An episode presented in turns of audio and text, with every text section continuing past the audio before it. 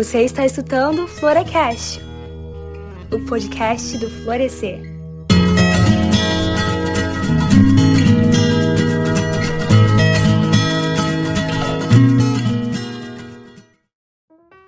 Olá, graciadas e favorecidas, sejam todas muito bem-vindas à segunda temporada do Florecast, o podcast do Florescer. Para quem está chegando aqui agora, o Florescer é uma comunidade virtual de mulheres cristãs que se reúnem para compartilhar a palavra de Deus, aprendizados na jornada da fé e experiências na caminhada cristã. Temos um canal do Telegram aberto para todas as mulheres, mas nosso conteúdo no Florecast e redes sociais é para edificação de todos. Então, enquanto escuta o Florecast, aproveita para seguir o arroba Nosso Florescer no Twitter e também no Instagram. E divulgar esse episódio nos grupos de WhatsApp e Telegram com seus amigos, família e a galera da igreja. O tema de hoje é sobre filhos de pastor.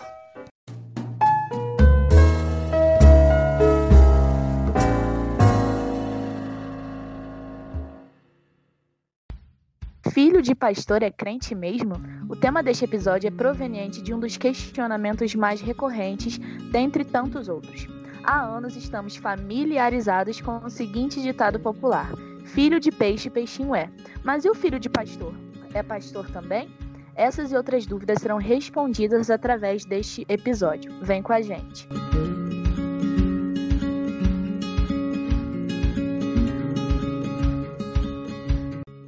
Oi, gente, eu sou a Bruna Carvalho, tenho 21 anos, sou de Brasília, faço parte da Igreja Assembleia de Deus Edificar Vidas, aqui em Sobradinho 2, e eu tô muito honrada de estarmos juntas aqui hoje. Olá, florescidas! Eu me chamo Cássia Machado, eu tenho 28 anos, eu sou da Igreja O Brasil para Cristo de Canoas, no Rio Grande do Sul, e é um prazer muito grande estar aqui com vocês nesse episódio. Olá, minhas irmãs, eu sou a, a pastora Ilvanete, tenho 52 anos, eu moro em Brasília, Distrito Federal, e congrego na Assembleia de Deus, daqui de Sobradinho 2. Eu me chamo Sara Duarte, eu tenho 17 anos de idade, sou da Igreja Pentecostal Restauração Divina em Teresópolis. E esse é mais um episódio da segunda temporada do Floricast.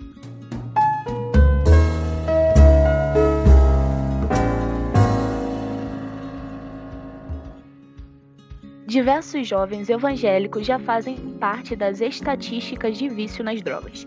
Muitos têm se afastado da fé cristã, outros não conseguem mais lidar com o peso das expectativas e acabam tomando decisões precipitadas, por vezes interrompendo suas vidas em nome da frustração. Este episódio tem por objetivo ensinar, conscientizar e apresentar alguns desafios da vida ministerial de um filho de pastor, assim como também em seus privilégios. Como em toda história, existem pontos positivos e negativos. Ser integrante de uma família cristã é, sem dúvidas, uma dádiva, mas quais seriam os desafios? Gente, como dito anteriormente, hoje nós apresentaremos alguns questionamentos a respeito da vida ministerial de um filho de pastor, de uma família pastoral. É, o primeiro assunto que a gente queria levantar hoje é a questão do certo e errado doutrinas, costumes, enfim. Existe também aquela questão dos pais não verem um problema, mas os irmãos da igreja verem um problema naquilo. E aquele típico questionamento surge: por que eu não posso usar calça jeans se a filha do pastor usa? Então, esse codinome né, estabelecido de filha de pastor, e nós queremos saber também é, a opinião, principalmente da pastora Ivanete, hoje, sobre esse assunto. Pastora, o que a senhora acha sobre isso? Para mim, como sou filha de pastor, né? E na época em que meu pai pastoreava, era, era o contrário. É, a gente é que não podia fazer as coisas que os irmãos faziam. Então, se para a gente, esse, esses tabus, né? Igual você colocou e pontou da calça jeans, às vezes um brinco. Aí meu pai falava, não, mas vocês não são todo mundo. Então, para mim, eu, eu, enquanto filha de pastor, eu não tive é, essa dificuldade, porque lá em casa, na nossa casa, era o contrário. Nós é que dávamos o exemplo, entendeu? Agora, já com os meus filhos, né? Eles já, já fizeram essas indagações. Tipo assim, ah, pai, por que, que fulano pode fazer? E a gente não pode. E aí a gente sempre é, lidava com isso na questão assim, ó, cada um é cada um. É, a gente trabalhou muito essa questão da singularidade, é, desse respeito das suas diferenças. É, falamos, falava muito com eles, né? Que eles não tinham necessidade de serem cópias, mas é, a gente ia por esse caminho mesmo, valorizando a singularidade deles. É interessante como as experiências são diferentes, né? Porque, se eu não me engano, a senhora pastora nasceu já sendo filha de pastor, né? E a minha experiência foi justamente o contrário. Eu era, digamos que, uma adolescente comum na igreja, mesmo já tendo cobranças por estar no ministério de louvor, né? Porque quando a gente tem um cargo, a gente vira uma referência. Mas quando eu me tornei, digamos assim, uma filha de pastor, foi como se eu tivesse caído de paraquedas ali, numa posição em que os olhares da igreja se voltaram para mim. Como eu era um pouco imatura, eu me questionava muito sobre essa cobrança da igreja em relação a mim, a ter que justificar tudo que eu fazia, a ter que dar satisfação de tudo. Então, isso foi novo para mim, eu não estava acostumada, eu não sabia lidar ainda, demorou um pouco até que eu aprendesse, até que eu acostumasse com isso. E é muito legal como foram diferentes, né, as nossas experiências.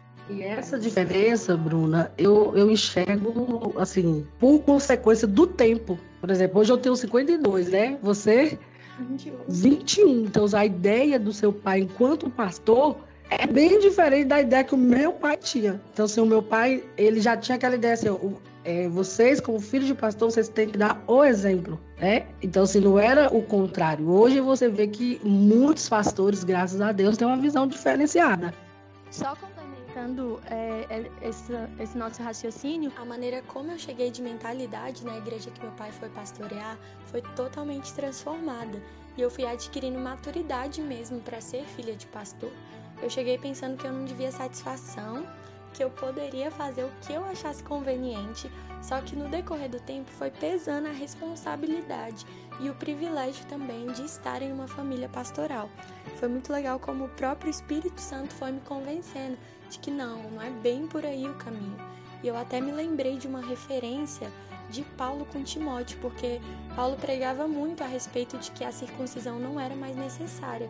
Só que quando ele foi carregar Timóteo junto com ele, ele falou que iria circuncidá-lo para que os judeus que iriam estar sendo ministrados por Timóteo o aceitassem.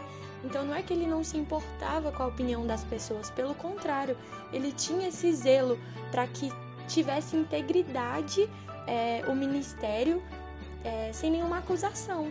Então, aos poucos, o Espírito Santo foi trazendo isso para o meu coração, esse carinho, esse zelo pela imagem da família pastoral, é, pelo ministério do meu pai e também o meu, né, consequentemente. Gente, todas as falas anteriores foram muito interessantes, principalmente na questão da, da pastora aí, que ela falou sobre esses dois extremos, né? E ela já esteve nos dois lados. Ela já esteve nessa posição com relação ao pai, ela já nasceu sendo filha de pastor, e também teve que lidar isso com relação aos seus filhos, que hoje ela é pastora também é, constitui essa família pastoral e é muito interessante observar esses dois lados. Quando eu nasci, meus pais já eram pastores. Ou melhor, meu pai ele era pastor, já dirigente de uma igreja, e minha mãe auxiliava ele em sua missão ali, sendo missionária ainda. Hoje em dia ela é pastora, mas lidar com esse codinome para mim foi o mais difícil. A gente vai até falar sobre isso é, mais à frente, sobre essa questão de, de codinome, de expectativas, né? Mas eu tive que lidar com essa realidade, de entender que os meus pais estavam ali cuidando e zelando por uma igreja, cuidando da igreja do Senhor, daquelas ovelhas, e por ser filha de pastor, de certa forma, eu ocupava uma posição de maior visibilidade. Então, quando as pessoas olhavam para mim, tinham aquela expectativa de ser um exemplo, coisas que é, por vezes até me incomodavam inclusive, esse codinome, né? Porque quando você é filho de pastor, gente, é, você é conhecido por esse codinome. Então, quando eu errava, eu falhava, não era Sara que errava, era filha de pastor que vacilou. Então, esse codinome era bem, bem latente ali. E também tem essa questão do pressionamento, né? Peraí, é, sendo filha de pastor, eu não posso me vestir de qualquer jeito, eu não posso usar uma calça jeans principalmente no início do ministério, a nossa igreja lidava com essa questão de usos e costumes, né? É, e era bem, bem pesado, assim, não por parte da igreja, mas por parte de alguns membros também, que lidavam com isso de uma forma meio imatura, a gente pode assim dizer. Essa questão da projeção, de projetar sempre sobre a família pastoral a perfeição. Sendo que a perfeição, gente, o único perfeito é Deus. Nós somos pecadores partindo em busca da santidade, partindo em busca da santificação, mas é aquilo, durante toda a nossa vida nós vamos nos relacionar com pecadores. Entender essa verdade mudou muita coisa em mim. Porque eu entendi que não é sobre o irmão não gostar ou certo membro não gostar. Peraí, o tipo de roupa que eu uso honra a Deus? Antes de ser a filha do pastor, eu sou a filha de Deus. Antes de ser a Sara, filha do líder da igreja, eu sou a filha do, do sumo pastor. Então essa compreensão mudou muita coisa em mim. Porque a partir daí a gente não faz mais para suprir a projeção de alguém, entende? A gente não se veste para suprir a projeção de alguém, Obviamente a gente se importa com isso, gente, mas o, o maior pensamento é: peraí, o que as pessoas pensam de Cristo através da minha conduta? O que as pessoas pensam de Cristo através da maneira que eu me visto, através da maneira que eu me comporto, e entender que Cristo é o maior interessado é, é uma parte crucial assim da nossa evolução, da evolução de pensamento, evolução espiritual, evolução emocional também. É, não permitir mais que comentários te derrubem, não permitir mais que comentários te influenciem tão negativamente, sabe? Mas estabelecer assim essa fonte de equilíbrio, com certeza, partindo da minha experiência, eu posso atestar para vocês que o meu equilíbrio sempre foi a opinião de Deus ao meu respeito. Gente, a partir desse assunto, nós também vamos entrar em um outro tópico que a partir do tema desse episódio a gente já consegue é, entender um pouquinho mais sobre rótulos é, filhos de pastores são os piores. O que vocês acham sobre isso? Qual é o pensamento de vocês sobre esse rótulo estabelecido? Eu vivi, né, cresci é, realmente ouvindo esses rótulos. Mas a, a, minha opinião é que o filho do pastor não é que ele seja o pior, mas ele é. Porque tudo que a gente faz enquanto filho de pastor maximiza é, todos podem fazer, mas quando a gente faz, aí vai para a mídia, né? aí acontece uma divulgação maior, há um foco maior naquilo que a gente faz.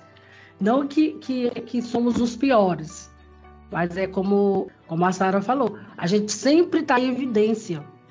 Então, por a gente estar tá em evidência, o que nós fazemos parece né, que é o pior. Mas eu não, eu não, não vejo assim, não penso assim. Eu vejo são jovens, filhos de pastores, sendo rotulados e, e às vezes produzindo uma revolta. Uma revolta. Eu já conversei com muitos filhos de pastores que, que começa a, a desviar do caminho para punir o que as pessoas falam a respeito dele. Já conversei com muitos jovens, não, eu estou nessa situação porque diziam que eu era, então eu vou ser para confirmar o que dizem a meu respeito. Então, assim, é, filhos dos pastores são os piores, é, eu não vejo assim. Eles são o, os mais eu vejo assim, penso assim e passei por, por momentos assim. Esse é a minha meu posicionamento. Essa questão do rótulo que é dado para nós, filhos de pastor, filhos de pastores, é, é uma, coisa, uma coisa muito complicada, uma questão muito complicada. Porque muitas vezes as pessoas da igreja, elas acabam nos vendo como uma extensão dos nossos pais. Eu não sei se vocês meninas tiveram essa, essa mesma experiência que eu, mas por eu ter já eu já nasci filha de pastor, né? Meus pais eles já eram pastores antes de eu nascer. Então, sempre houveram muitas expectativas em cima de mim, né? As pessoas sempre esperaram um comportamento meu, as pessoas sempre esperaram é, um, um, tipo de atitude, um tipo de fala, é, um tipo de comportamento em, em, em determinadas áreas da minha vida, em várias esferas da minha vida. Só que a gente não é uma extensão dos nossos pais, sabe? E, e e a gente tem que se desprender um pouco disso, porque o dom que o meu pai e minha mãe têm não necessariamente vai ser o dom que Deus vai me dar, que Deus vai me presentear. Porque Deus ele nos presenteia com dons diferentes, com talentos diferentes, com visões diferentes, com qualidades diferentes. Então, eu não posso suprir as expectativas das pessoas, porque meu pai e minha mãe, eles são grandes pregadores, a minha mãe é uma cantora, uma líder de louvor, líder de adoração, enfim, eu não posso suprir essas expectativas, porque eu tenho a minha identidade. E eu sofri muito com isso quando eu era criança, né? Principalmente, criança não tanto, mas principalmente ali na minha adolescência, entrando na, na fase da juventude, assim, eu sofri um pouco com isso porque as expectativas em cima de mim eram muito grandes e eu não entendia a minha identidade.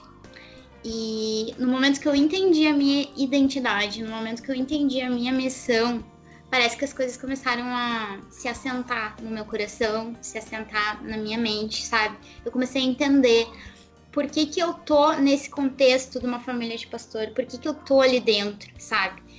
Eu não necessariamente preciso ser uma extensão do meu pai e da minha mãe. Eu não preciso ser igual a eles, né? Eu tenho a minha própria identidade.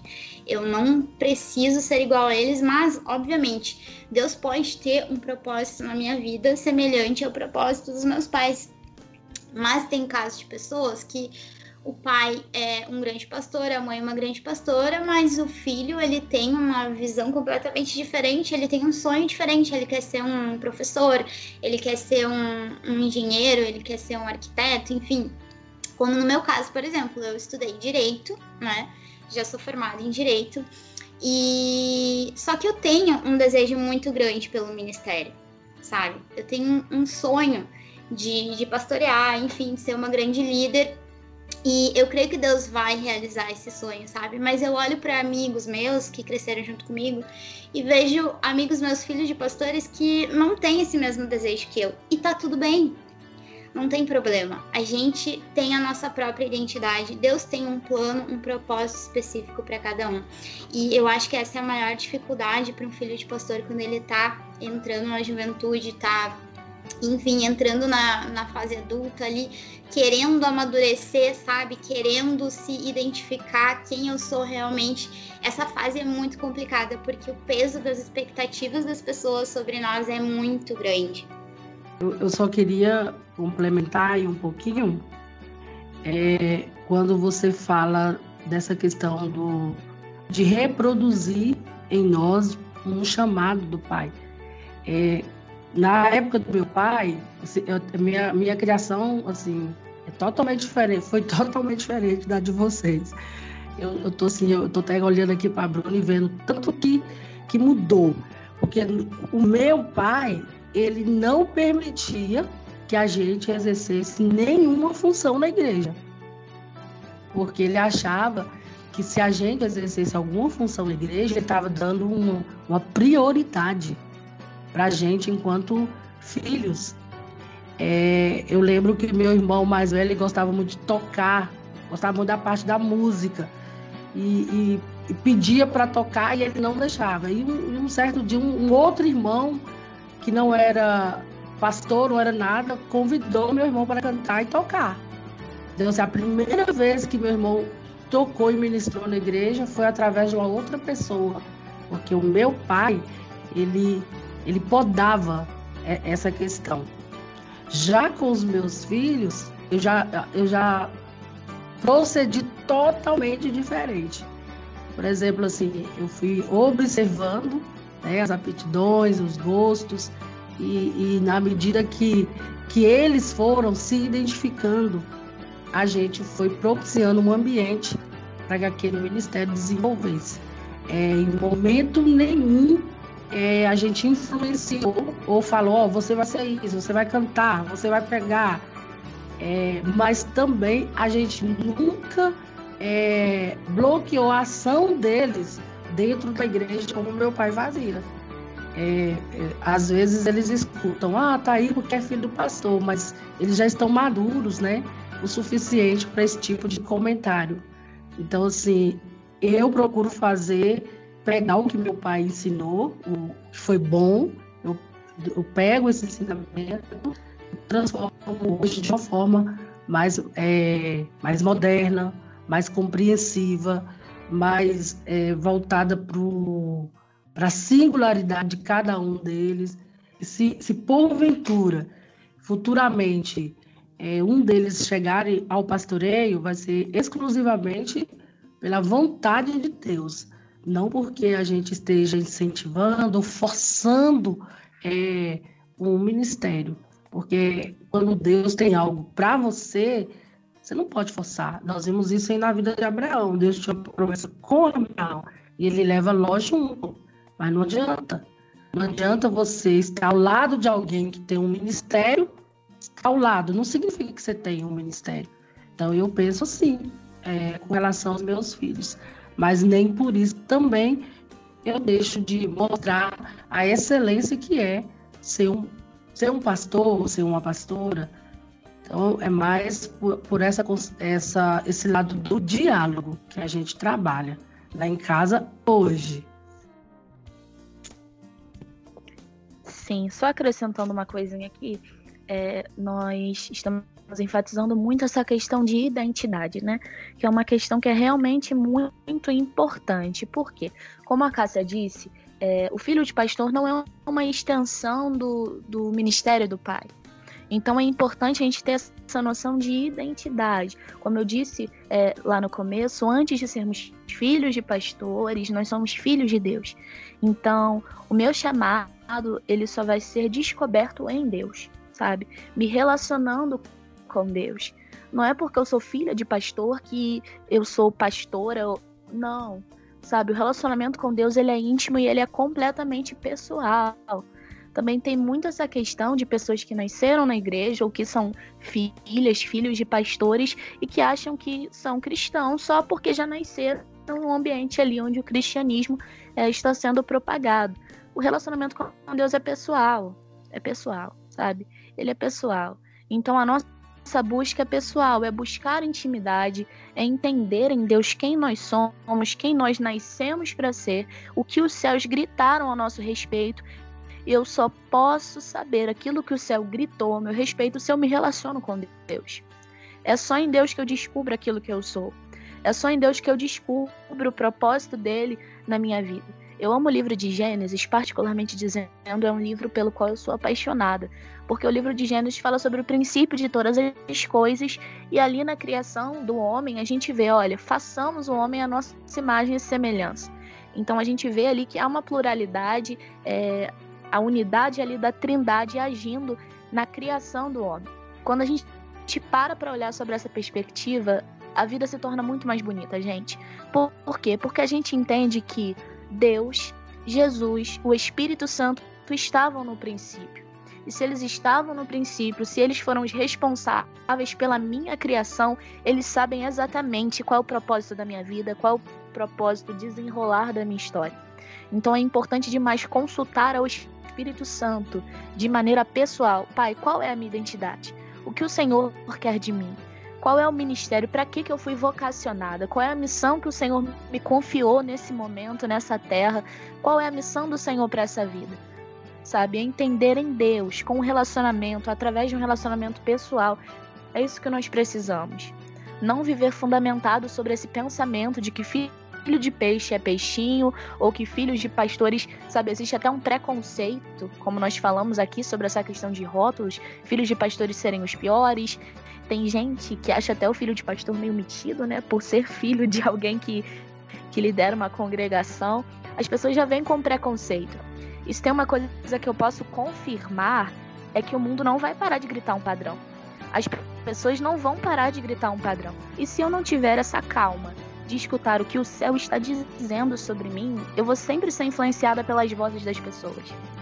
É por isso que jovens têm se afastado da fé, têm se afastado de Cristo, têm se afastado da verdade, não têm mantido um relacionamento, uma busca pessoal com Deus. Por quê? Porque eles escutaram mais a voz das pessoas do que a voz do Senhor. E como eu disse, o mundo, as pessoas nunca vão deixar de gritar um padrão. Agora a questão é: eu vou me anular pelo que as pessoas dizem? Eu vou anular as minhas particularidades, eu vou anular o meu ministério, a minha singularidade só por causa do grito de alguém ao meu respeito? Sabe, não é sobre ignorar os gritos. Há gritos que precisam sim ser ignorados, mas há gritos que precisam também ser considerados. Mas é sobre examinar o que é que Deus já disse a respeito disso. Sabe, o que Deus falou a respeito do ministério que eu quero ter. O que Deus falou a respeito da minha identidade antes de ser filho de pastor, sendo filho de Deus. O que é que o céu gritou a meu respeito. E entender a nossa identidade em Deus vai nos impulsionar para a nossa missão. Eu vejo isso nessa situação um ponto muito importante. É o posicionamento dos pais em casa. Porque é, Deus pode sim ter um propósito comigo, com cada um de nós. É, mas esse relacionamento pessoal que você afirmou aí, no começo, ele precisa de exemplos. E o que a gente vê em muitas famílias é, cristãs ou no lar que onde é de pastores, é que às vezes o próprio pastor é, se exime dessa função. É, no tempo do meu pai, a gente percebia, é, vamos dizer assim, um incentivo maior. Hoje, em muitas famílias que a gente, a gente acompanha na igreja, é que o pai deixa o filho criar essa identidade sozinho. E como você pontuou muito bem aí, não tem como a gente criar essa identidade a não ser através de um relacionamento pessoal com Deus, usando a palavra. Mas eu vou mais além. É, não adianta o filho é, ler a palavra, mas dentro de casa ele não tem esse acompanhamento do exemplo das mudanças significativas que o evangelho precisa exercer. Então, se muitos filhos saem da igreja por causa dos rótulos, sim, mas às vezes também por não vivenciar no ambiente familiar a, a verdadeira transformação que o evangelho produz. E às vezes ele sai e, e não volta mais, e, e, e fica difícil esse resgate porque ele não consegue, vamos dizer assim, ver na família o que fala. Às vezes o pai fala, mas não vive em casa. Então, se assim, a gente enfrenta muitas dificuldades nessa área, de não relacionar o que fala com o que vive. Até sobre essa questão de influência, eu acho que a gente já pode puxar o gatilho a partir desse tópico também e falar sobre esse equilíbrio de não permitir também que os membros participem da criação do filho. Eu queria que a pastora falasse um pouquinho sobre isso também, sobre como manter, como identificar isso, como identificar o limite, sabe, até onde os membros de uma igreja, as pessoas podem opinar com relação ao filho de pastor, já que a senhora é mãe, né? E a senhora está nessa posição. Bem, é, eu tenho sempre duas visões que, que sempre andam comigo. A forma como meu pai me criou e a forma como eu criei os meus filhos. E vejo que, que é bem diferente. Na época do, do meu pai, é, ele apresentava a gente para a igreja e falava assim: irmãos, está aqui meus filhos. É, vocês podem corrigir. Então, assim, eu lembro que meus irmãos mais velhos sofriam muito com essa posição. É, meu pai não preocupava em dar limites à igreja é, sobre a, a, a, nossa correção, a nossa postura. Eu, eu já, assim, já várias vezes, pessoas bem mais idosas do que na época, eu ser exemplo. Olha, imagina uma criança de 9 anos ser exemplo para uma de 40 anos, só porque é filha de pastor. Então, assim, a gente, lá em casa, a gente viveu muito isso, da igreja corrigir a gente. É como se todo mundo fosse nossa mãe, nosso, nosso pai. Então, e a gente tinha que ficar calado. É, então, se a gente sofreu muito com isso. Que hoje eu vejo isso até como um crime, né? Se, se fosse hoje, seria pontuado como um crime. Agora, eu, como mãe, tendo essa criação, eu nunca dei essa, essa permissão para os irmãos.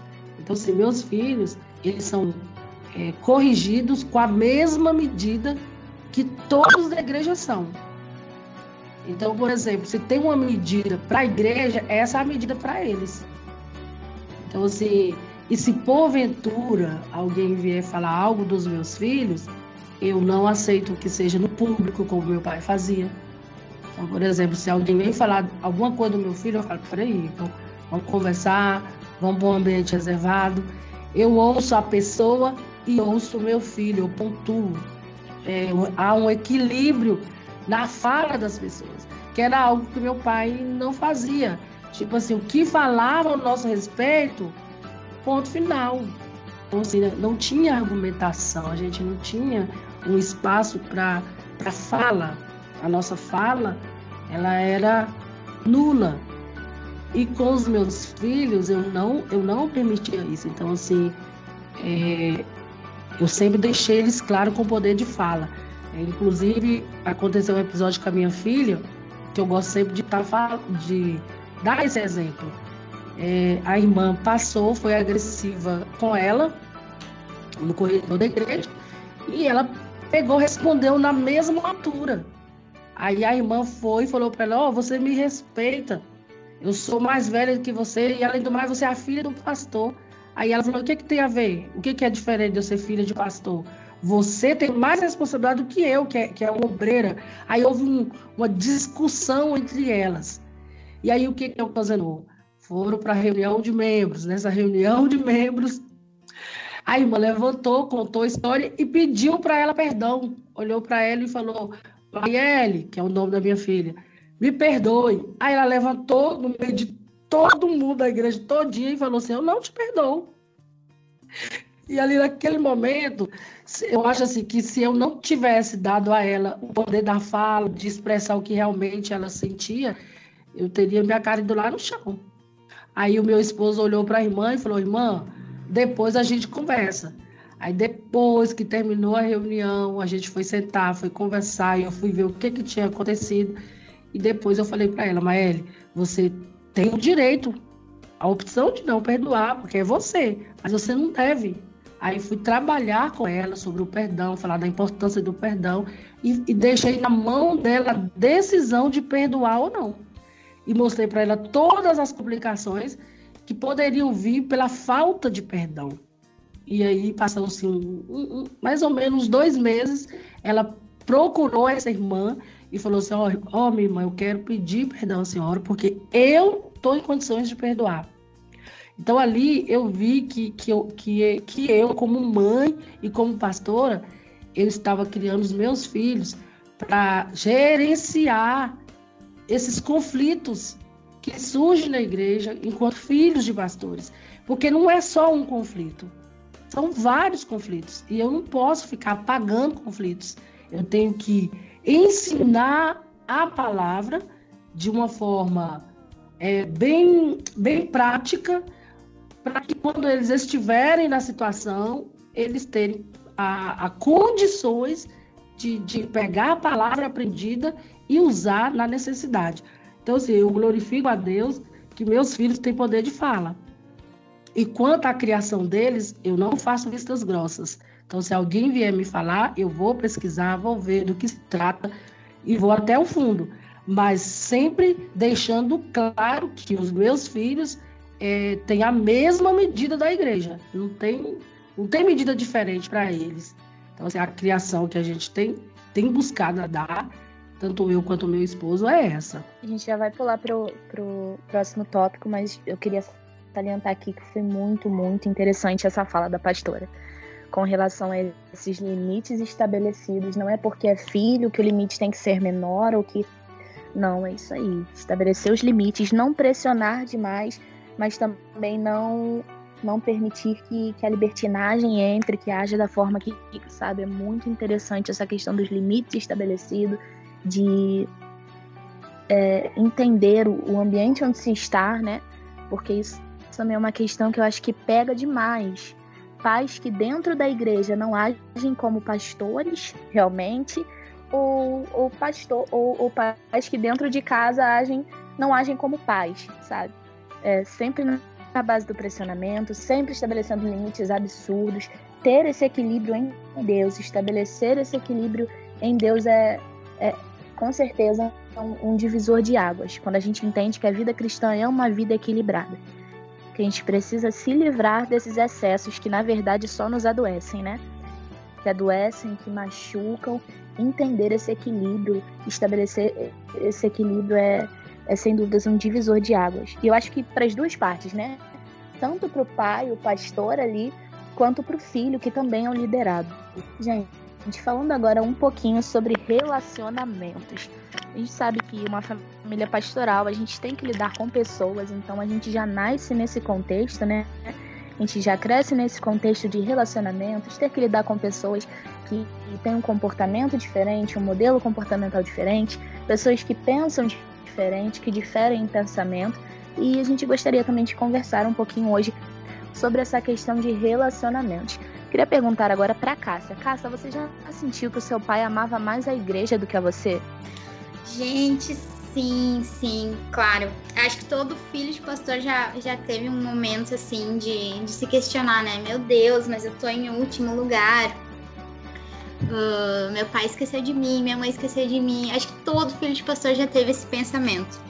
Mas como eu falei anteriormente, eu acho que quando a gente entende que a gente está inserido numa missão que, que ela não é só do nossos, dos nossos pais e ela não é só nossa, ela é uma missão em conjunto. Acho que quando a gente finalmente consegue entender isso, as coisas começam a fluir. Muitas vezes eu, eu me questionei: é, será que, minha, que, eu, que eu tô em último lugar realmente? Será que isso é coisa da minha cabeça? Será que isso é verdade? Mas eu acho que todo filho de pastor ele tem um, tem um momento, assim, que dá aquele estalo, assim, sabe? E eu passei por esse momento e, e não faz muito tempo não, viu? Uh, eu, eu tive esse, esse momento de estalo que eu entendi a minha missão em conjunto com a minha família, sabe? Eu acho que o filho de pastor, ele é chamado para ser um filho de pastor. Não sei a visão de vocês, meninas, mas essa é a minha visão. Eu acho que Deus, ele me deu esse propósito em conjunto com a minha família sabe? E quando a gente entende isso, que a gente é parte de uma coisa muito maior, acho que tudo começa a funcionar, sabe? É, a obra do Senhor, ela é maior do que eu. A igreja, a obra na igreja, o trabalho na igreja é maior do que eu, é maior do que os meus sonhos, é maior do que as minhas vontades, sabe? Tudo que é relacionado ao Senhor, ao reino de Deus, é maior do que eu, sabe? E a gente precisa entender isso quando eu entendi isso, acho que as coisas começaram a, a fluir mesmo na minha vida, sabe? E me perdi. Acho que é isso. Então, gente, eu acho que essa questão de relacionamentos, esse pensamento também de será que meu pai ama mais a igreja do que a mim, pode ser também proveniente dessa questão do desequilíbrio. Contando uma experiência pessoal. Aqui em casa, uma vez a gente sofreu uma crise e a gente não estava entendendo da onde essa crise estava surgindo, por que aquilo estava acontecendo, quando na verdade era só uma questão de, de desajuste, sabe? A, as nossas esferas estavam desajustadas. A gente tinha culto todo dia na igreja. Então não havia um momento, uma terça-feira, uma quinta-feira, um sábado de noite que a gente sentasse, se reunisse em família, assistisse alguma coisa. Não, não havia esse momento. Então isso isso gerou uma certa frustração em nós, como filhos, e neles também um cansaço excessivo como pais, porque a nossa vida está sendo, estava sendo depositada completamente ali na igreja e todos os dias na atividade. Quando, quando nós percebemos, é, não havia mais um momento de sentar e se reunir, de ter um momento família era sempre aquela troca de atividades. Então a gente agia na igreja, era um no projetor, outro na bateria, outro dirigindo o culto, outro pregando, e a gente tinha essa troca ministerial, mas não havia uma troca familiar. A gente não conseguia mais ter esse tempo de sentar e descansar. E a partir daí surgem também alguns questionamentos. Peraí, será que os meus pais eles amam mais a igreja do que a mim? Peraí, será que a igreja é mais importante do que eu? Será que os membros são mais amados do que eu como filha? E esses questionamentos surgem também a partir desse desajuste, sabe? Então, aprender a ajustar as esferas corretamente também vai nos poupar de muitas e muitas dores desnecessárias. Entender quando é o tempo de se reunir, quando é o tempo de estar ali na, na reunião na igreja, quando é o tempo de se reunir em família, também vai nos poupar de diversas dores desnecessárias e de um desequilíbrio assim familiar. porque eu tenho certeza, gente, é uma convicção que eu carrego. Deus não quer, Deus não, não deseja que nós sejamos assíduos demais na igreja e nós desprezemos o nosso próprio lar. Não é da vontade de Deus que nós sejamos ótimos pastores, ótimos líderes, ótimos pregadores, mas dentro de casa a gente não consiga ser é, uma família, sabe, positiva. Sermos ótimos em família. Então, ajustar essas esferas assim é completamente importante, é tremendamente importante é, para esse quesito de relacionamento familiar. Entender que eu não me relaciono também apenas com membros de uma igreja, preciso me relacionar com meu pai, com a minha mãe, não apenas com meu pastor e com a minha pastora, com os meus pais, sabe? As pessoas que estão aqui 24 horas comigo dentro de casa. E, e esse sofrimento foi proveniente também desse desajuste que nós tivemos. De aprend e aprender, identificar isso principalmente é, é essencial. Algo que o pastor sempre ensina aqui é que a família é o nosso primeiro ministério, né? Antes da gente ser levita, antes da gente ser qualquer outra coisa, nosso primeiro ministério é dentro da nossa casa. Então a gente não pode negligenciar isso de maneira alguma. E, e a igreja não, não pode. A, a família tem que ser o ponto inicial. Porque tem gente que tem a, a, o lar na extensão da igreja, né? Isso acontece é, não tem como organ essa organização no tempo, porque um pastor ele precisa ter o tempo dado para poder construir esse relacionamento aí, porque senão ele não consegue fazer isso e a família fica, fica a desejar. Então, assim, é, a gente sempre faz do lar, né, o princípio e ali estende para a igreja, que a gente é em casa a gente estende para a igreja. Porque se você fizer o inverso, fazer da igreja uma extensão lá, aí complica tudo mesmo. Você perde os filhos e às vezes eles distanciam, não, não pelo fato de terem rótulos na igreja, não, às vezes é, muitos pastores perdem os filhos é por causa da omissão do próprio pastor. Então, assim, um dos nossos lemas aqui na igreja é que o que você é na igreja precisa ser a extensão da sua casa.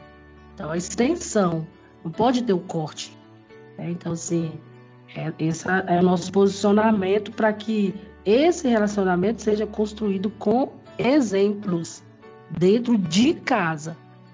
E aí eles vão estender para a igreja. Essa questão de ter um tempo com a família é muito importante, é imprescindível. E eu queria aqui deixar um pedido, se tem algum pastor, alguma pastora escutando esse podcast, invista tempo na sua família, invista tempo com a sua esposa, seu esposo, seus filhos, porque tempo investido na família, ele nunca é um tempo perdido, ele é justamente um investimento. E se a família do pastor tá com problema, isso vai refletir na igreja, sabe? A, a família, ela é a engrenagem principal da igreja, a família pastoral, a família sacerdotal. Então, se a família pastoral ela não está funcionando, tem alguma coisa errada, isso vai refletir na igreja e a igreja em algum momento também vai parar de funcionar. Então, os pastores precisam investir tempo em família, precisa é, investir em conversa, em diálogo, sabe? Em oração, em momento devocional junto. Eu tenho memórias maravilhosas da minha família. É, quando eu era criança, a gente fazia cultos, é, cultos domésticos é, uma vez por semana de noite. Era muito engraçado porque o meu irmão ele era pequenininho e ele tinha uns três, quatro aninhos. Ele nem, nem tinha muita noção às vezes, né, da, do que estava acontecendo, mas o meu pai sempre dava uma oportunidade para ele também pregar, né? E ele abria a Bíblia e ele fazia de conta que estava lendo, ele nem sabia ler. Mas ele estava inserido naquele contexto, sabe? E era tão, tão legal, assim, a família naquele momento de, de descontração. E, e a criança, mesmo sendo tão pequena, mesmo não entendendo, cara, não tem preço que pague, sabe? Ter, ver uma criança pequena inserida nesse contexto, é, tendo esse exemplo desde pequena, sabe? Então, assim, isso faz toda a diferença para a família, isso faz toda a diferença no futuro da criança, né? Quando a criança chega na fase adulta, chega na juventude, ela olha para trás e ela vê, nossa, eu tive exemplo do meu pai e da minha mãe, eu tive esse convívio, eu tive esse momento de diálogo, eu tive esse momento de devocional, eu vou levar isso para minha vida, eu quero levar isso para minha vida, sabe? Então, se tem algum pastor, alguma pastora aqui escutando esse podcast, fica o meu pedido e invista tempo na sua família, porque ela é a peça, a engrenagem principal da igreja. Os adolescentes filhos de pastores e líderes acabam buscando relacionamentos fora da igreja que os aceitem, que não fazem a mesma pressão que a igreja. Mas dentro da igreja também fazem alianças que não deveriam. Quais os perigos podem estar camuflados em mais amizades dentro da igreja ou fora dela para um filho de pastor? Assim, o perigo que eu enfrentei e eu mesmo enfrentei, vocês enfrentaram, foi um convite a experimentar. É, porque, assim, a palavra de Deus, ela nos constrange. Então, alguns ensinamentos da Bíblia, é, ela nos passam essa, essa necessidade do não. Porque é algo que você precisa trabalhar na formação do filho, é ouvir o não. E, e às vezes você é, passa para o filho que ele não pode, mas vou dar bem um exemplo, bem claro. Foi algo que a minha filha enfrentou. Foi se reservar, se guardar para um casamento. Né? A virgindade para um casamento. Então, qual foi o confronto que ela teve dentro da igreja? Dentro da igreja, não foi fora. É, de algumas meninas que já tinham essas experiências e a gente não, não que está dizendo aqui de uma forma discriminatória, mas já tinham essa experiência e incentivava, incentivava, porque uma coisa é a, a pessoa tomar uma atitude dessa por opção, ela chegou àquela opção, tomou aquela decisão. E outra coisa é dentro da igreja ter pessoas influenciando para o mal. Então, assim, o que o que eu enfrentei e enfrento hoje com alguns jovens é essa, esse incentivo ao novo, à descoberta. Porque que todo jovem, adolescente, ele é curioso, ele é curioso. E, e, e, as, e às vezes ele é convidado para experimentar. E aí entra o conflito, né? Que igual minha filha falou, meu Deus, será o que minha mãe é, me orienta é verdade? Será que eu devo ir pelo caminho da minha amiga? Porque para ela tá tudo tranquilo.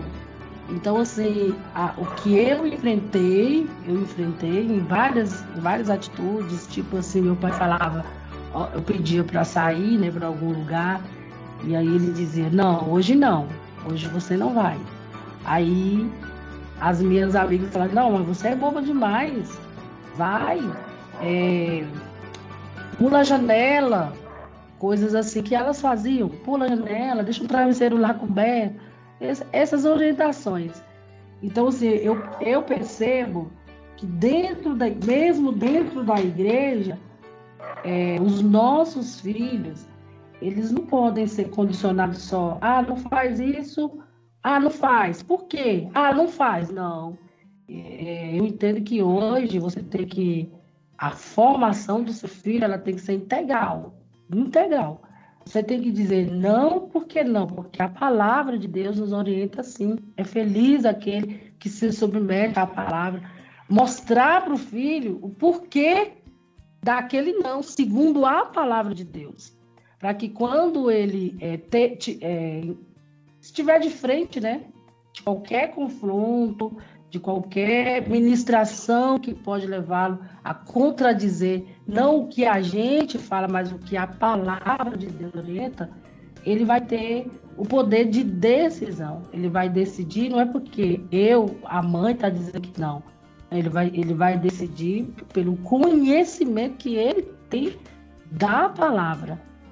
Então, assim, é, o conselhos, os conselhos para as descobertas, é, foram que os meus filhos enfrentaram. Né? Tipo assim, o uso do álcool, é, da, da, prostituição, esses convites assim que, que foram muito intensificados, principalmente na época da adolescência, e que a gente precisou fazer um, um trabalho bem de perto, que aí entra um pouquinho do relacionamento que vocês falaram. Então, se quando o pastor está muito focado só na igreja, ele não consegue nem perceber que os filhos estão tendo esse tipo de amizade. Ele nem consegue perceber comportamentos diferenciados. Porque como que um pai intervém quando ele percebe que o filho está diferenciado, o filho está diferente. E como eu vou, eu vou perceber que meu filho está diferente? Só conhecendo. E como a gente conhece? Através do relacionamento diário que você tem que manter com o filho. Infelizmente, muitos pastores dedicam muito tempo só à igreja e perde, e perde os filhos é, para amigos. Aí daqui a pouco a palavra do amigo é mais importante, é mais legal, é, é mais atrativa do que a palavra de, do pai, porque o pai não construiu isso. E quando o filho chega a uma idade maior, ele quer impor na força. Aí já não, aí já não, não resolve mais. Mas que tem perigos é, camuflados dentro da igreja, monte, muito.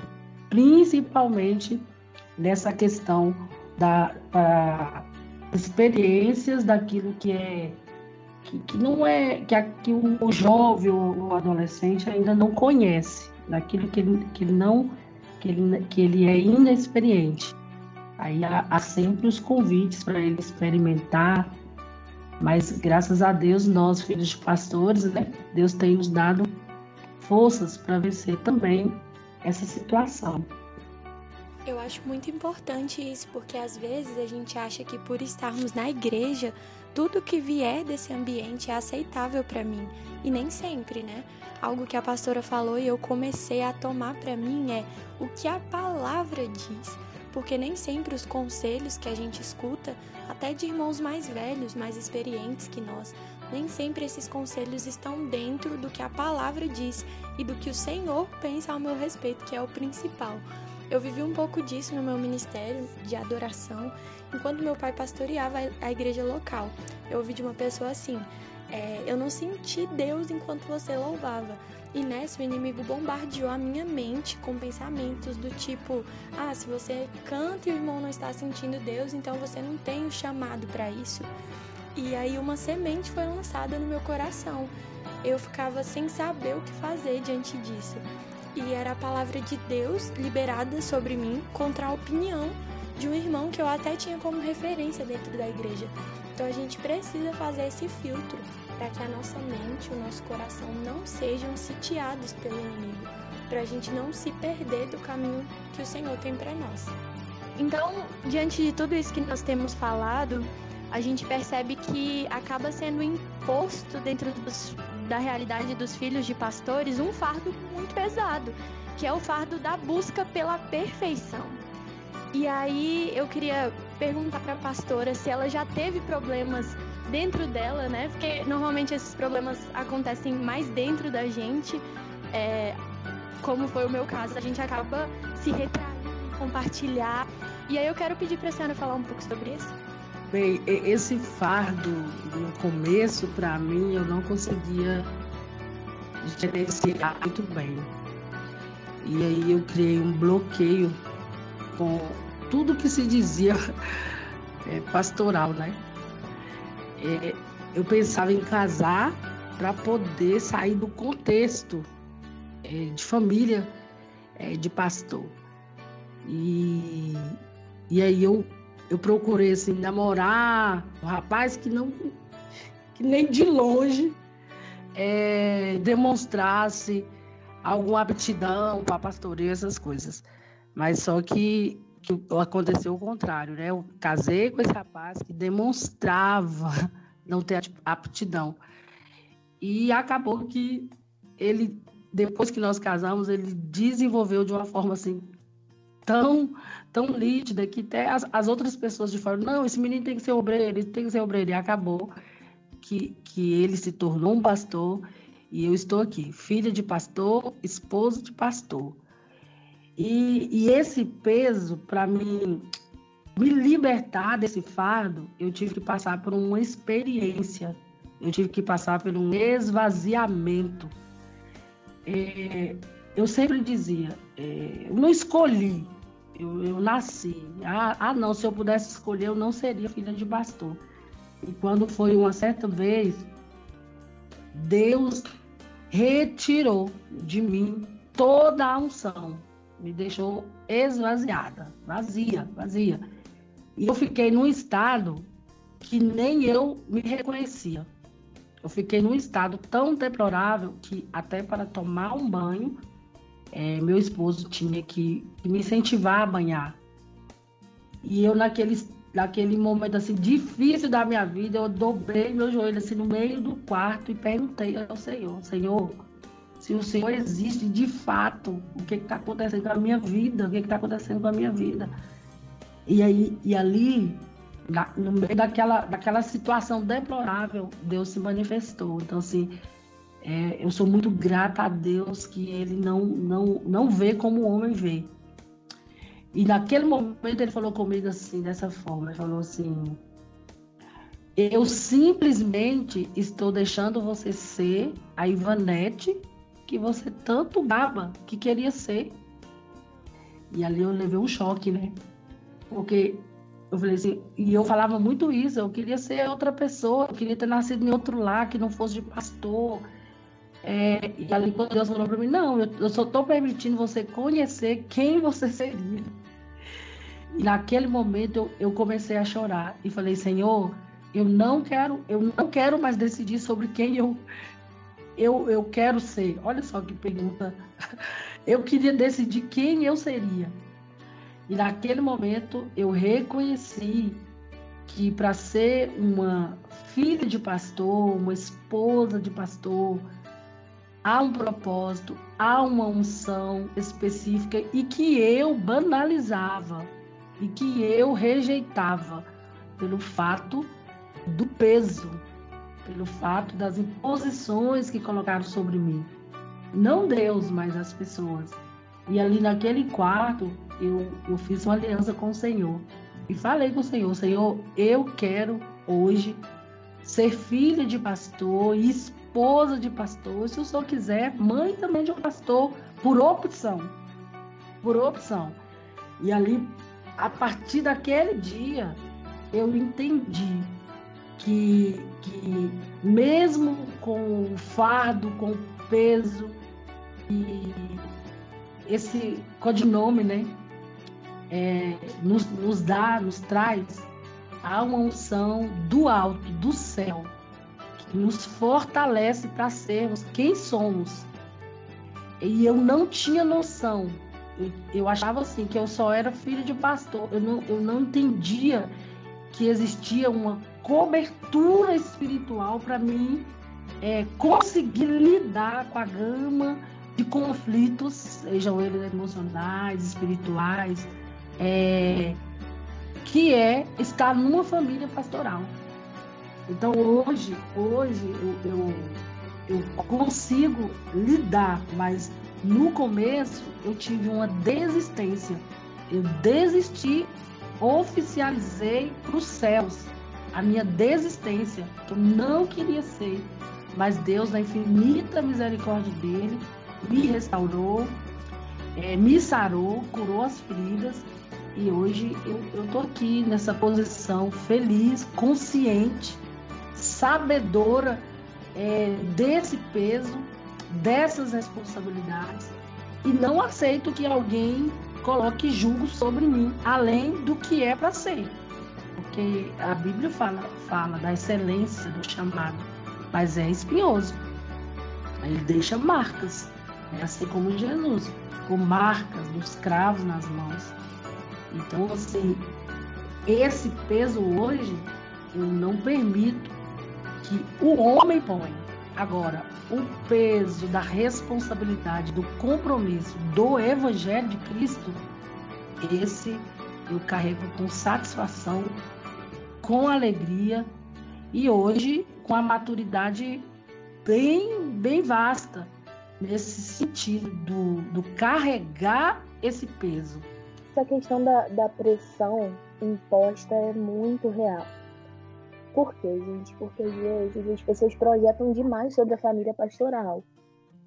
Não estou dizendo que é, a gente deve viver de maneira displicente ou, ou romantizar pecado, domesticar pecado, mas estou falando sobre compreender que, embora sejam pastores e filhos de pastores, eles também nasceram nessa natureza adâmica, sabe? Eles também é, vivem nesse corpo de pecado por enquanto. Então, não suprir a projeção dos outros às vezes gera frustração não só no outro que fica frustrado por não sermos perfeitos, mas também se torna um fardo muito pesado que a gente não consegue carregar. Eu acho que eu cheguei até a falar isso nesse episódio. Nós nos relacionamos com pecadores a vida inteira. E há muitos jovens, filhos de pastores, que nasceram num, ambiente onde o evangelho é propagado, que se desviam, que se afastam da fé, porque não conseguiram lidar com a projeção de alguém a seu respeito. E é essa questão de cobrar é, perfeição, de, de buscar ou de querer que que o filho de pastor seja perfeito só porque ele é filho de pastor e acaba se tornando um fardo muito mais pesado do que se pode carregar. É perigoso, é prejudicial, ninguém aguenta esse fardo da perfeição, ninguém aguenta. Acaba se tornando um fardo muito maior do que o pastor ou o filho do pastor conseguem carregar. Então cabe também à igreja, aos membros compreenderem que embora seja um pastor, embora seja o filho de um pastor, também é um pecador.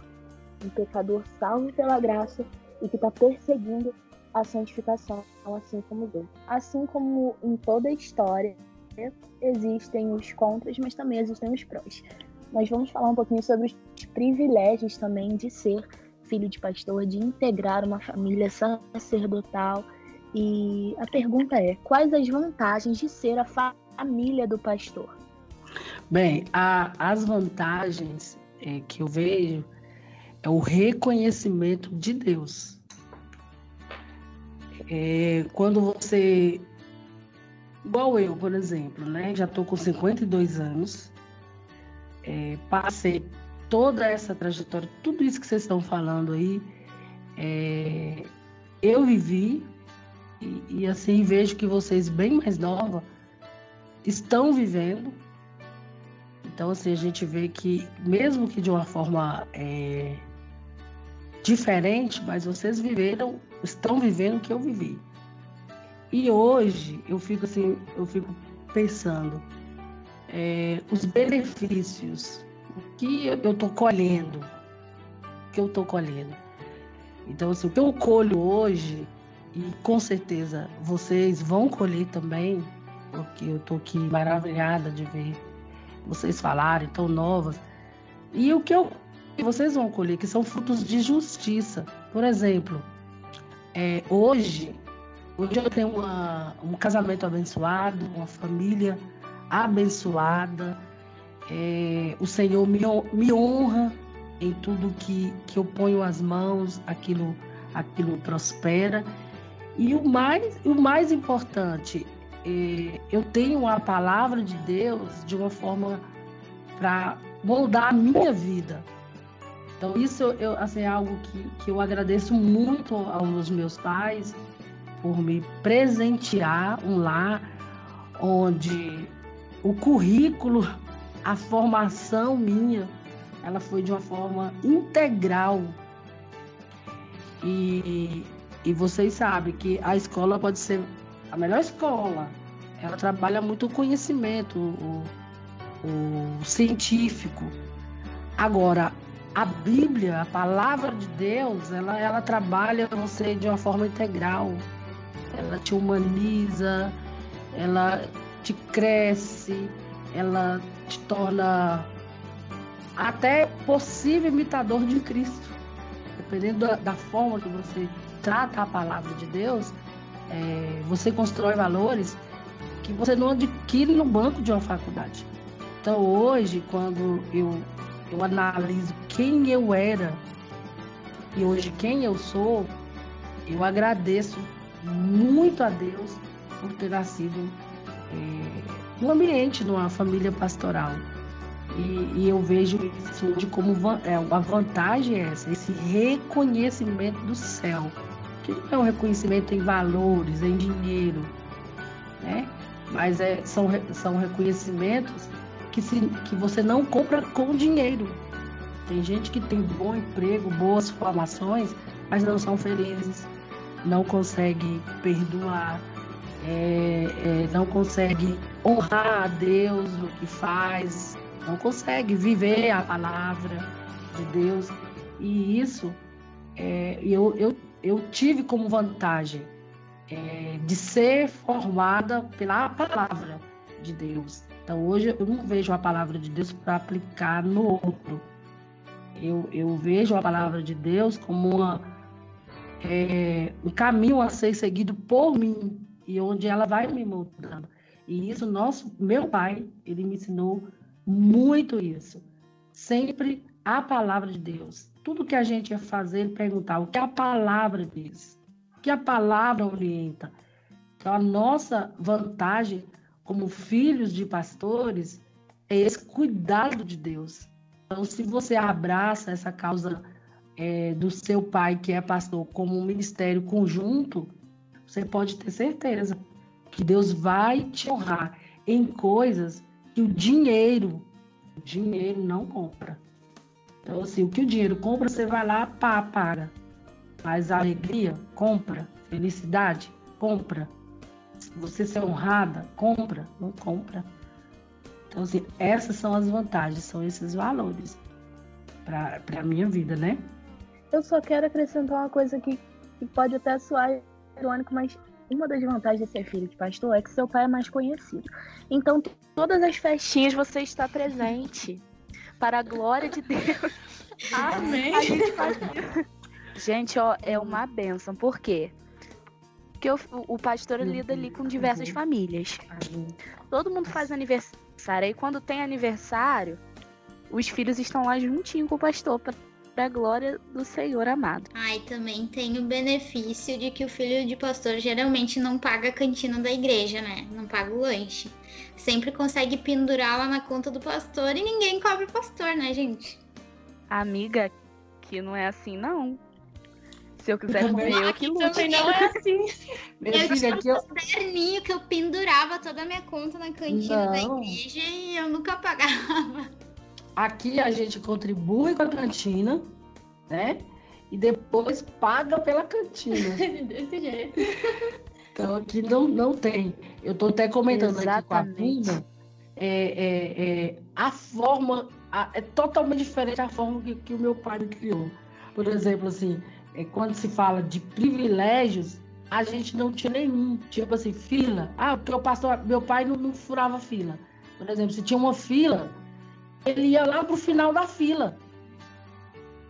Então, assim, é, se tinha uma, uma Não, não precisa fazer mesa para mim, não. Eu vou comer no meio dos irmãos. Então, ele tinha muito disso. E, e hoje, hoje, hoje a gente vê esse, esse, esse tipo de, de comportamento, esses privilégios, né? Que, que eu acho que não são privilégios, mas, mas a gente vê alguns filhos usando dessa questão, pelo fato né, de ser filho de pastores. Mas eu não, eu não tive. Agora, meus meninos, né? Aí já tem uma beirinha.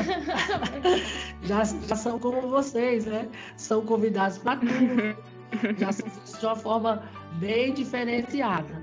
Mas graças a Deus, né, por essa, por essa valorização.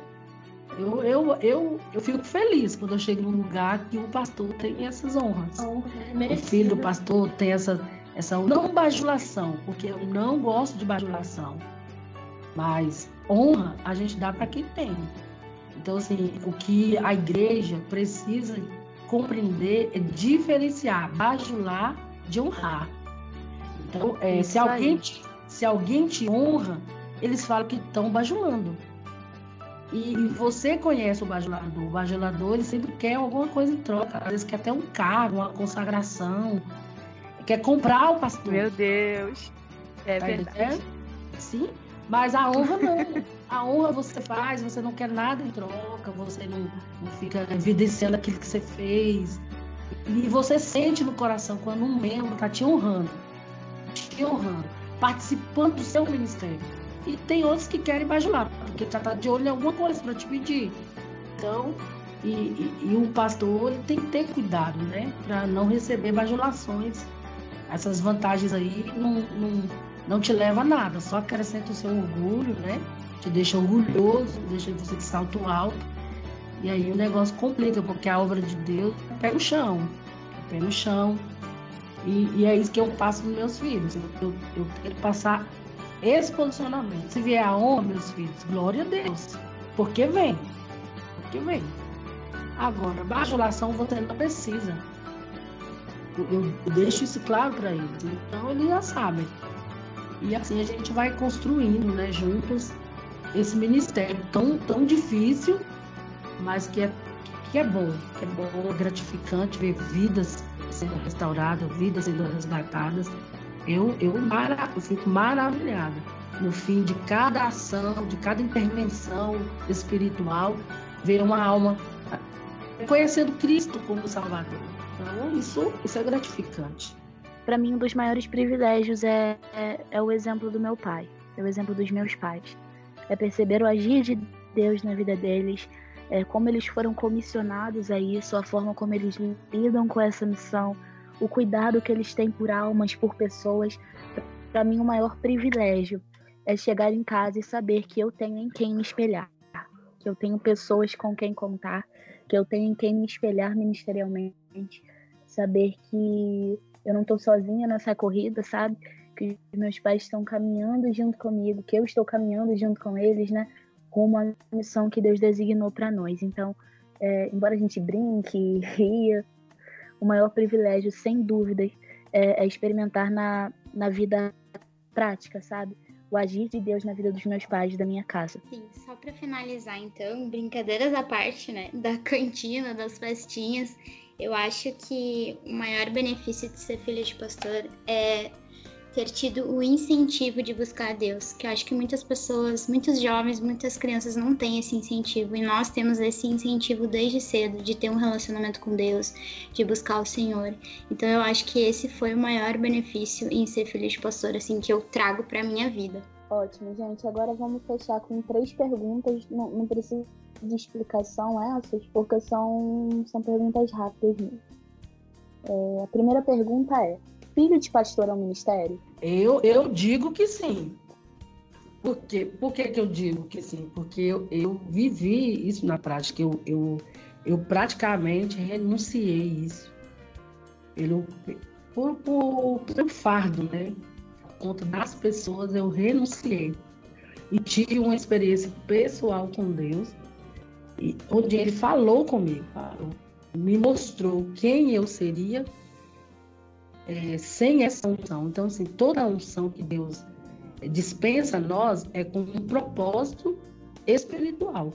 Então, assim, se a gente for ver na Bíblia, toda o que foi ungido, objetos, lugares, pessoas, ungido com óleo, era para eles, eles foram designados com uma função espiritual.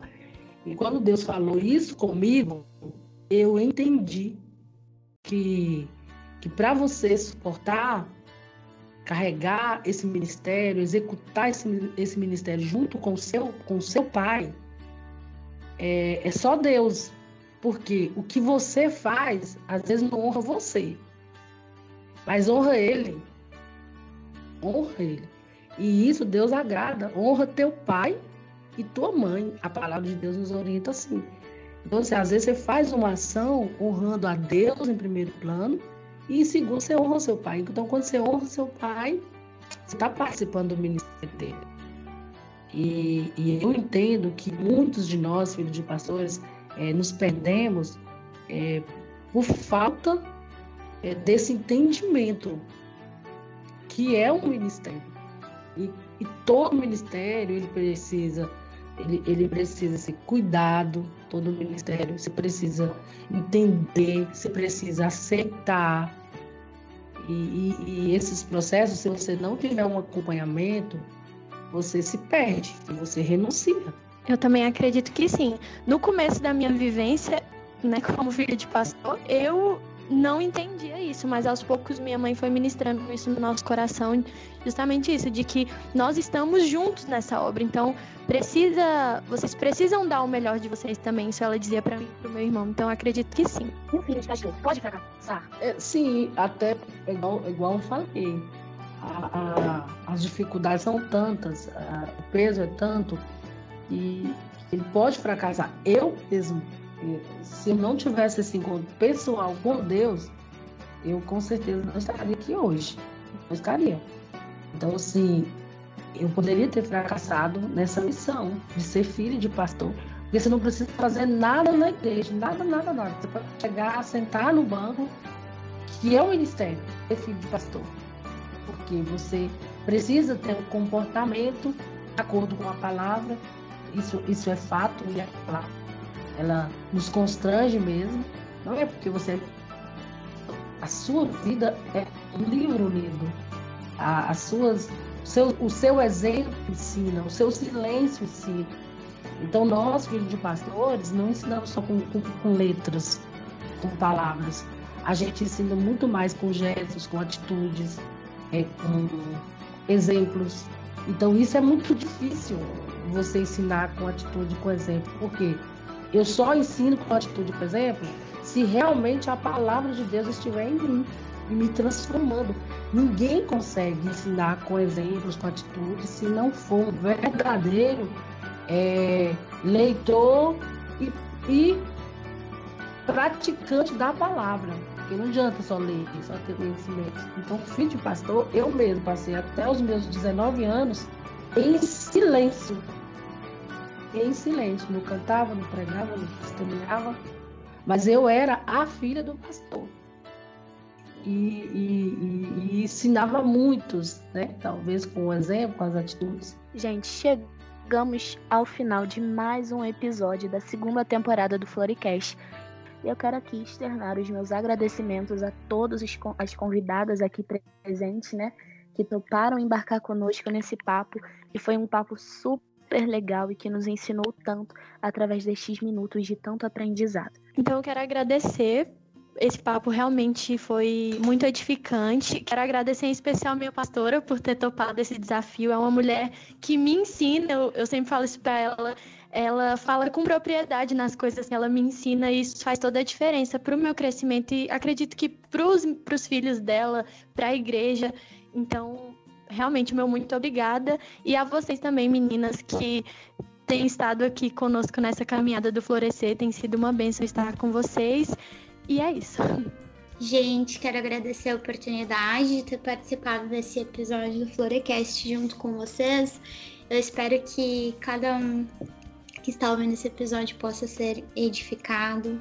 E você, filho de pastor, que está escutando esse episódio, que se sente desanimado, não desanime. Você tem uma missão, você tem um chamado ao lado da sua família. Persevere, que com certeza Deus vai ser com você, Deus vai ser sobre a sua vida e vai te abençoar e vai prosperar o seu ministério segundo a sua vontade. Não esqueça que você tem uma identidade no Senhor. Obrigada, gente. Eu quero agradecer, em primeiro plano, a Deus, agradecer a Bruna, né, pelo convite. É, e por estar com vocês, tão jovens e e tão profundas no, no, conhecimento da palavra. Isso alegrou muito meu coração. E de poder participar de um tema onde eu fui trabalhada. E eu quero que cada um que esteja ouvindo, seja filho de pastor ou não, não desista do seu chamado por nada. Deus te escolheu e tem um grande propósito na sua vida. Que Deus nos abençoe. E eu também tributo a Deus toda a gratidão por mais esse episódio, por mais essa temporada do Floricast que nós sabemos e temos vivenciado resultados a partir desse podcast. Sabemos que tem sido um instrumento de edificação em Deus para diversas vidas, para diversas meninas e meninos que também têm nos acompanhado pelas plataformas digitais. Muito obrigada a você que chegou até aqui. Agradecemos também a todas as colaboradoras. Muito obrigada, Bruna. Muito obrigada, Cássia, por terem topado participar deste episódio. Muito obrigada também à pastora que topou participar conosco dessa conversa. E o nosso agradecimento a você que chegou até o final desse episódio. E fica por aqui mais um episódio do Floricast. Se você ouviu até aqui, não se esqueça de compartilhar no Twitter e nos stories do Instagram marcando o arroba Nosso Florescer, viu? Vamos continuar essa conversa nas redes. É muito importante para nós ouvir o feedback de vocês. Queremos aprender com a sua opinião também. Ah, e não se esqueça de seguir as nossas colaboradoras. Beijos e até a próxima!